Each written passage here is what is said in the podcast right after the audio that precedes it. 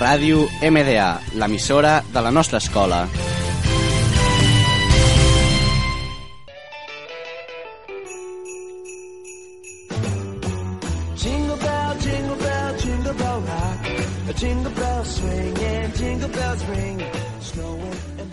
Benvinguts a Mans dels regals. Avui, Ràdio MDA us porta un programa especial realitzat per tots els components de l'equip.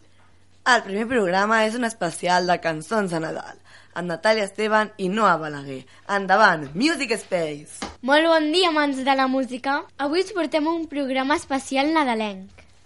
Efectivament, en el programa d'avui totes les cançons seran cantades pels famosos anglesos més coneguts i estimats. Començarem escoltant Last Christmas de Taylor Swift, una, una de les cançons bastant coneguda, ja que la van fer a un any de les Nadales de MDA, primària. Primària.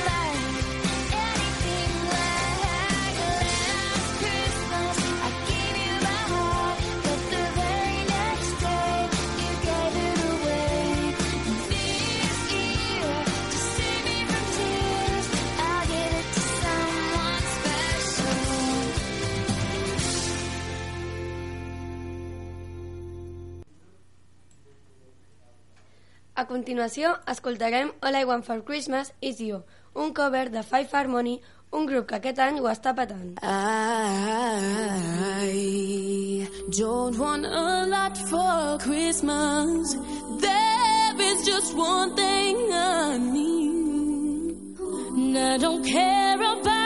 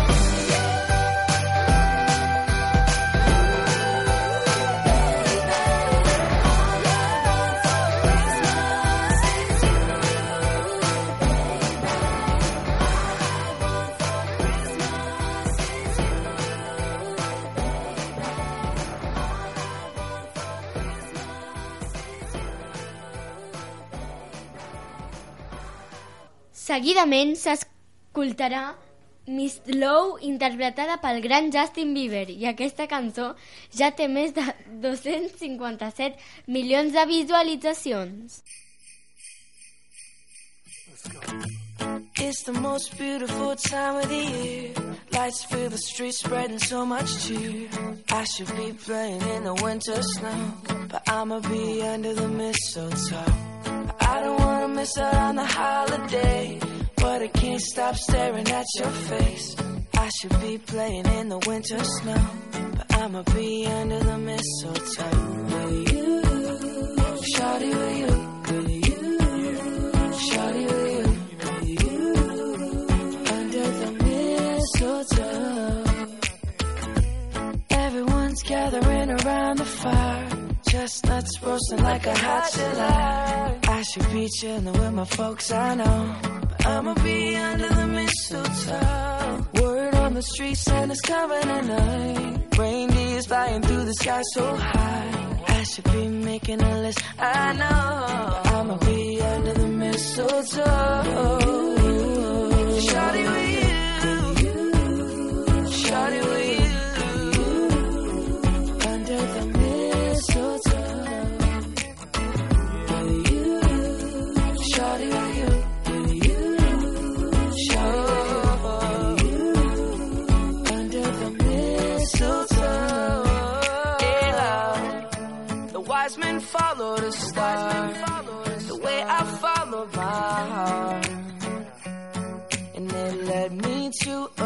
Miracle. Hey, love. Don't you buy me nothing. Don't you buy me nothing. I am feeling one thing.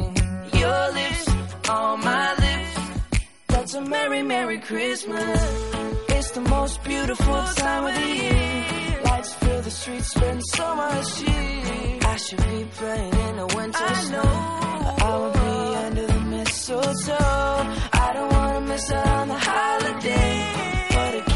Stop staring at your face. I should be playing in the winter snow. But I'ma be under the mistletoe.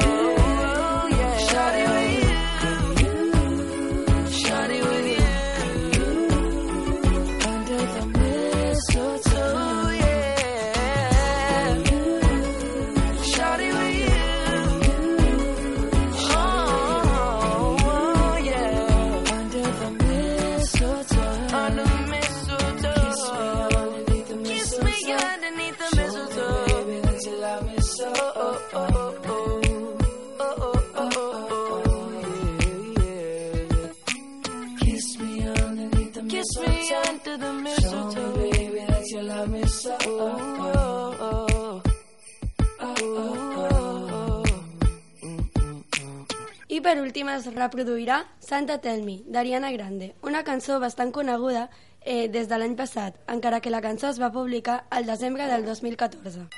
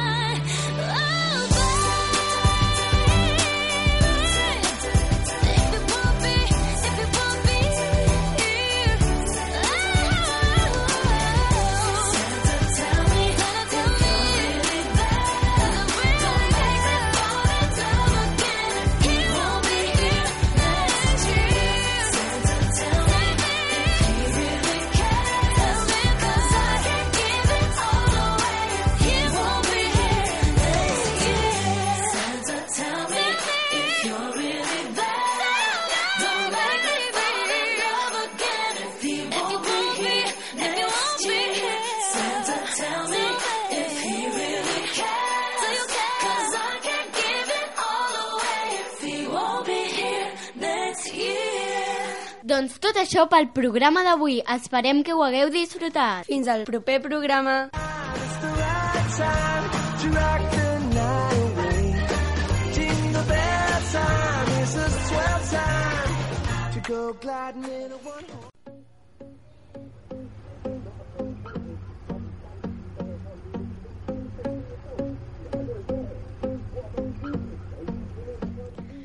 Escolta Ràdio MDA per estar sempre ben informat sobre les noves activitats, les reformes, assignatures, sortides i altra informació molt interessant sobre molts temes.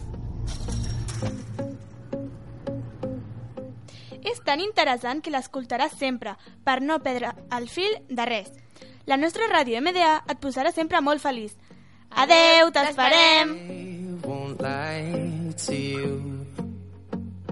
I know he's just not right for you.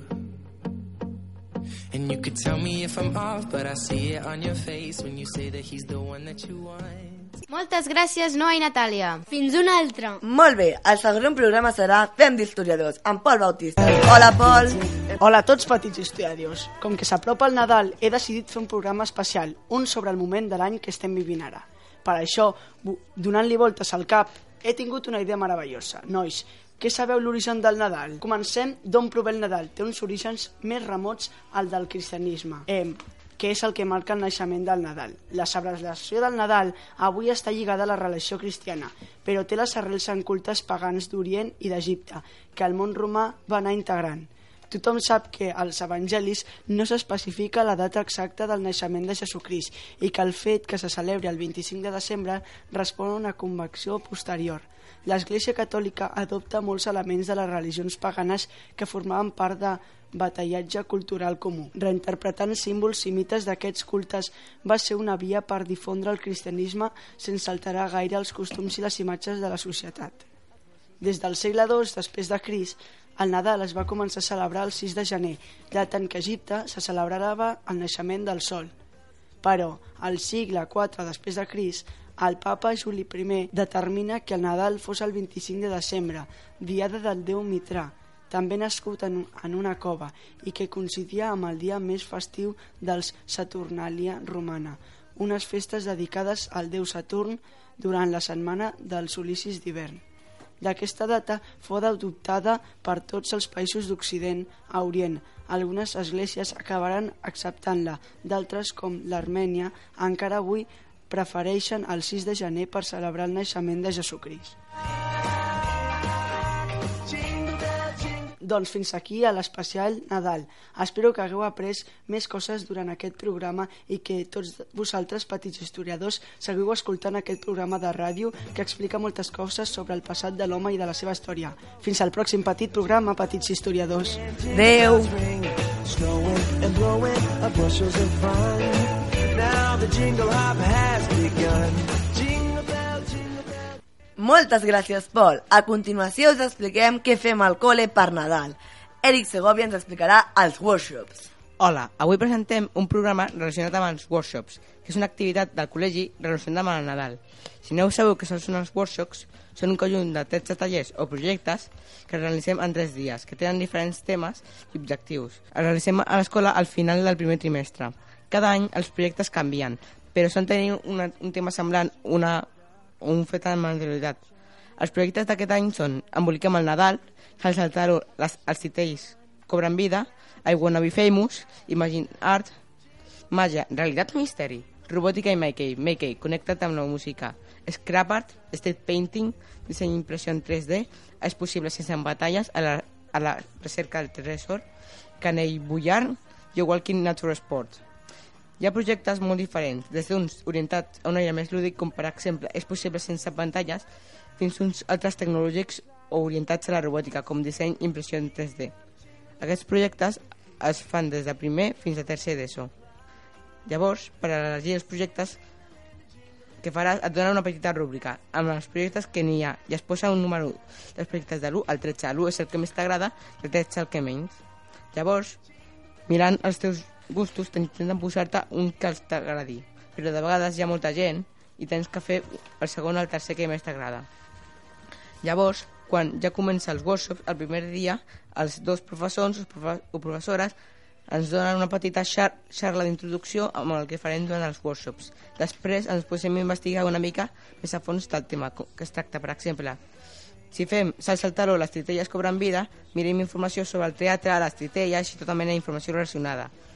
El següent dia solem fer alguna excursió per entendre millor el tema. Fem una activitat relacionada i comencem a fer l'activitat final, la qual acabarem el tercer i últim dia. Després, al final, ho exposarem a la resta de grups perquè vegin el que he fet en els nostres workshops. Això ha sigut tot, espero que us hagi agradat i fins una altra. Go gliding in a one horse sleigh. Giddy up, jingle horse, De la mà d'Arnau Manso, un especial de freestyle nadalenc. Jingle bell, jingle bell, jingle bell rock. Jingle bells chiming, jingle bell time. Què passa, freestylers? Aquí estem amb una nova secció que tractarà d'una improvisació setmanal. Molt bé, estarem amb el meu company Pol. Pol, saludar. Hola. I que em dirà unes paraules sobre improvisar i com és l'especial Nadal, serà paraules de Nadal. Doncs sí, Arnau, les paraules que hauràs d'utilitzar durant aquest freestyle seran muñeco de nieve, reno, regalos, hoguera, calcetín, navidad, ilusión, nieve, hoguera, tren de juguete, felicidad, niños, amigos, amistad, amor, turrones, estrella fugaz i Reyes Magos.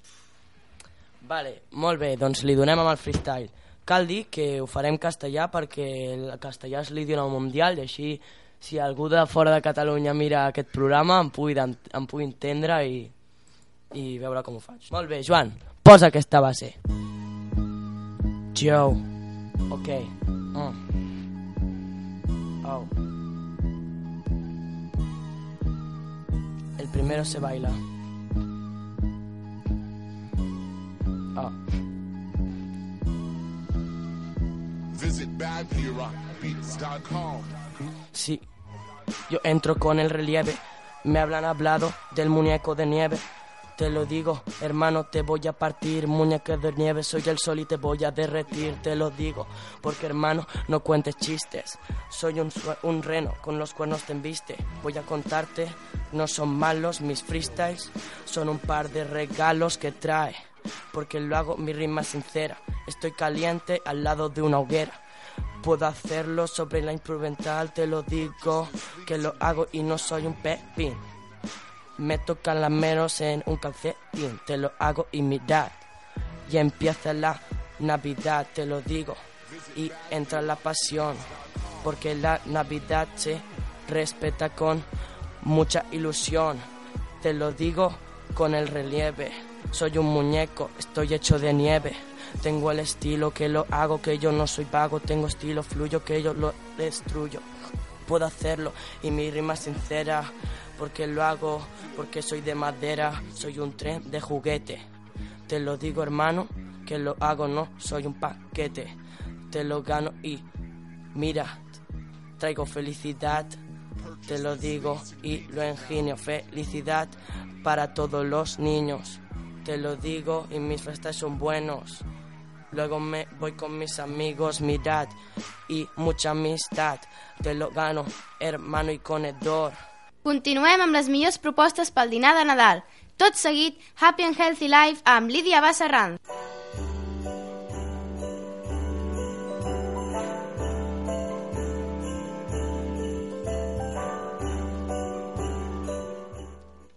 Happy and Healthy Life amb Lídia Basserran i amb la col·laboració de la doctora Laura Isabel Arran. Avui, com a especial de Nadal, hem convidat a una experta sobre el tema de salut.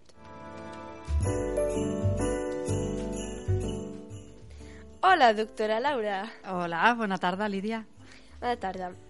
Doncs, doctora, a nosaltres ens agradaria saber com durant i després de les vacances de Nadal podem mantenir la nostra figureta.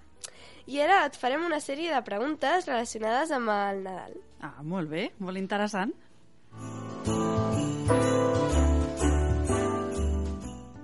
La primera pregunta és que, mm, què podem fer quan ens hem passat en un sopar o menjar nadalenc? Bueno, Bona pregunta, perquè en un sopar o en un menjar nadalenc normalment sempre, sense voler, ens passem, no? Perquè hi ha moltes coses bones per menjar, les Mm. postres, els torrons...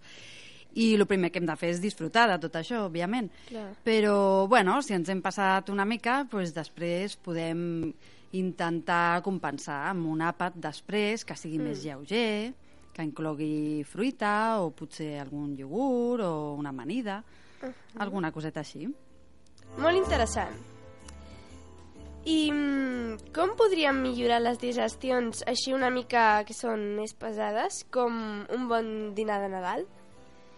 Bueno, normalment les digestions passades ens, eh, ens va molt bé fer servir infusions, no? Després d'aquest dinar Sí. o sopar de Nadal, doncs fer una infusió de camamilla, de menta, de poliol, Mm. d'algunes herbes que són digestives i que ens ajuden a, bueno, pues a pair tot aquest menjar que, que Clar. ens hem pres. Oh, que interessant. I per, per acabar el programa nadalenc, ens podries dir uns consells per seguir aquest Nadal?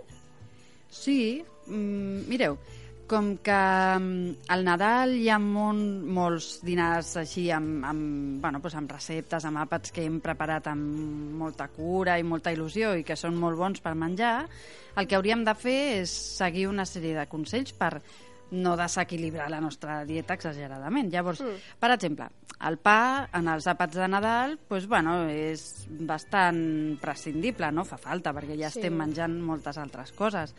El que podem fer també és escollir de tot el que hi ha a la taula, que normalment Sí. posem moltes coses, doncs escollir d'aquelles que més ens agraden i això igual dels entrants que, que després de les postres i dels torrons i menjar a poc a poc, disfrutar-ho, Home, perquè si clar. mengem molt ràpid pues, llavors no, no, no sentim eh, la sensació de sacietat, no estem tips Mm. i, i llavors sí que omplim la panxa una mica massa, no? Clar. I, bueno, llavors, en general, doncs, els dies al voltant dels de Nadal, fer una, una alimentació saludable, lleugera, no carregar-nos de dolços si l'endemà és Nadal, doncs, bueno, al Nadal ja els mengem, no?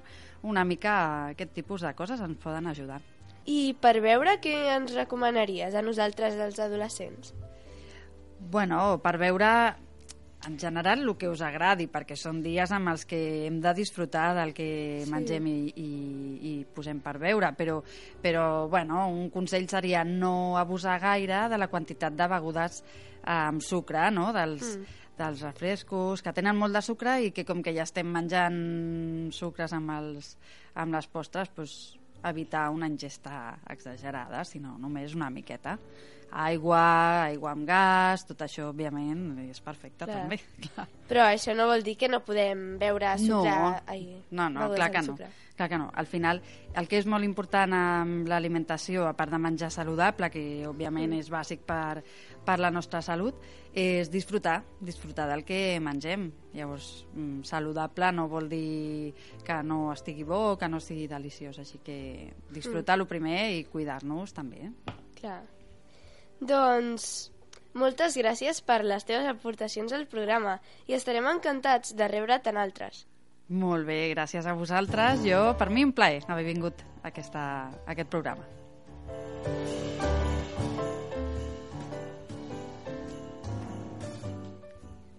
Ah, i recordeu que la dieta mediterrània és la més adequada i a més tenim la sort de que és la nostra, la nostra dieta. Així Mm. que teniu-la molt present aquests dies i la resta de l'any. Esperem que passeu unes bones festes i encara queda en peu que si envieu alguna pregunta o comentari al programa al correu lidia.pombas arroba, arroba mdangels.org entrareu a un concurs d'un llibre sobre nutrició o salut. I a viure el Nadal amb hàbits saludables.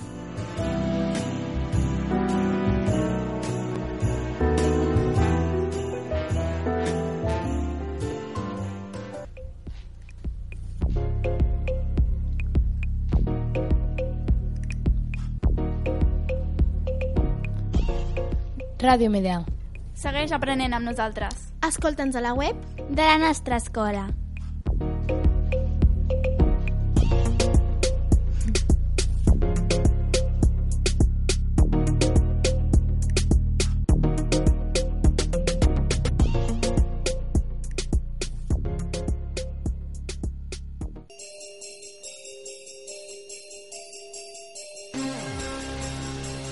Todos esos otakus que soportan comentarios y burlas familiares. Para todos esos gamers que ven sus carteras vacías. Para todos esos frikis que sueñan con sus lolis vestidos de Santa Claus. Para vosotros, ¡Feliz Navidad! Navidad. Jo Friki amb Lídia Basserran, Clara Prats i amb la col·laboració de Joan Garcia. Hola, nois i noies, seguidors del món friki, o no? Tornem a estar al programa i avui, en aquest especial Nadal, ens acompanyarà el Joan García. Hola! Aquí hem convidat per ser un friki com nosaltres i així, entre tots, poder explicar alguna cosa sobre el Nadal friki. Com per exemple, regals relacionats béns que tindran lloc en aquesta època, etc. Doncs podríem començar amb events o esdeveniments que ens donin al voltant del Nadal, no? Sí, comencem per això. Per exemple, jo sóc friki de Star Wars i sé que durant aquestes dates solen estrenar una pel·lícula de la saga. Aquest any, però, la pel·lícula no serà de la saga. Serà una que va entremig de la primera i la segona. Oh, sí, m'encanta! Aquest any han estrenat una nova pel·lícula que es diu Rogue One, una història de Star Wars. La veuràs, Clara? Esclar, jo ja l'he vista i em va encantar. I també cap a aquestes dates solen posar a la venda, és a dir, que estrenen anualment un nou joc de Pokémon. Sí, a mi Pokémon m'encanta. Estan molt bé els jocs de Pokémon. I cada vegada milloren més. Els jocs d'aquest any estan basats en les illes de Hawaii. I els jocs es diran Pokémon Sol i Pokémon Luna. I entre ells sempre hi haurà una diferència horària de 12 hores. I també, si teniu algun amic i li voleu fer un regal, podríeu regalar alguna manualitat com l'estrella de Mario en 3D, com estrella de Nadal, pels fans dels videojocs o també d'altres regals típics, però que sempre agraden, com mangas, pòsters, etc. O també, pels fans de Star Wars, alguna tassa o objecte relacionat.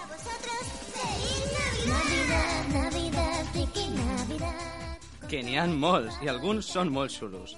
A part, abans d'ahir va ser l'aniversari de Ken Kaneki, el protagonista de Tokyo Ghoul. I quants són aquests anys, Lídia?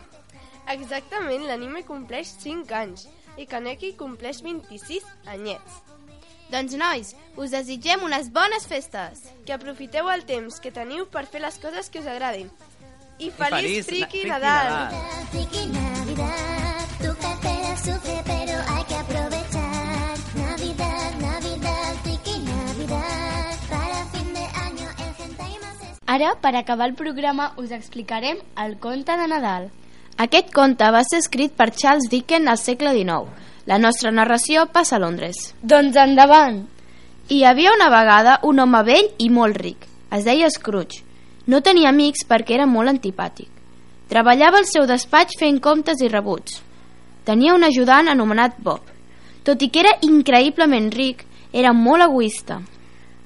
Bon Nadal! Una moneda pels pobres! Pobres? No n'hi ha de pobres. El Mr. Scrooge els tanca la, porta.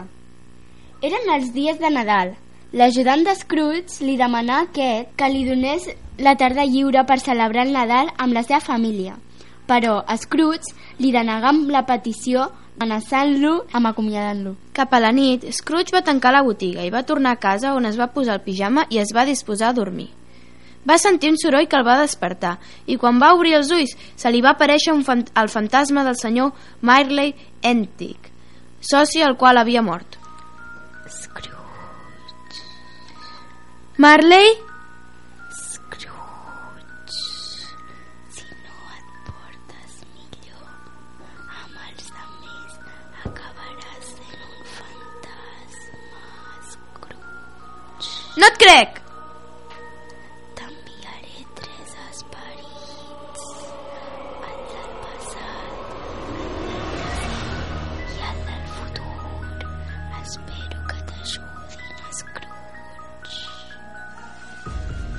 El pobre senyor Scrooge es va quedar molt espantat, però finalment es va quedar a dormir.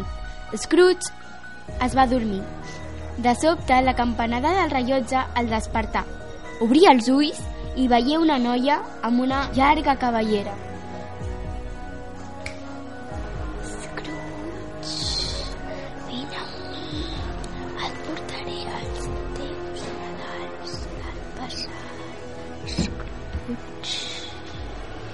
Ella li va agafar la mà i se'l va endur fins als seus Nadals del passat, on ell va recordar la felicitat que sentia quan era nen i era Nadal.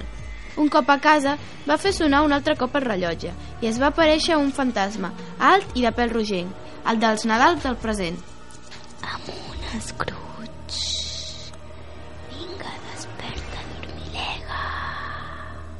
No, no sé qui ets, ni sé què voleu de mi. Colla de fantasmes, deixeu-me en pau, que és molt tard. Vine amb mi. Ell li agafà la mà i el portà a la casa d'en Bob, on va veure les, com la seva família i ell passaven el Nadal. Però de sobte va veure un nen i va veure com es moria. Un cop més, Scrooge es despertà a la seva habitació. El rellotge tocava a les 3. De sobte, una misteriosa obra sense, sense cap se li aparegué.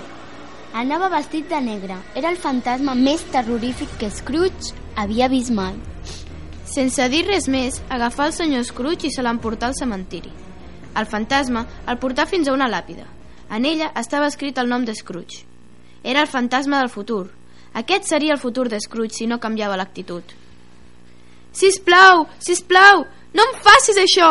Canviaré, canviaré! De cop, Scrooge es va despertar novament al seu llit. S'estava fent de dia. Era el dia de Nadal.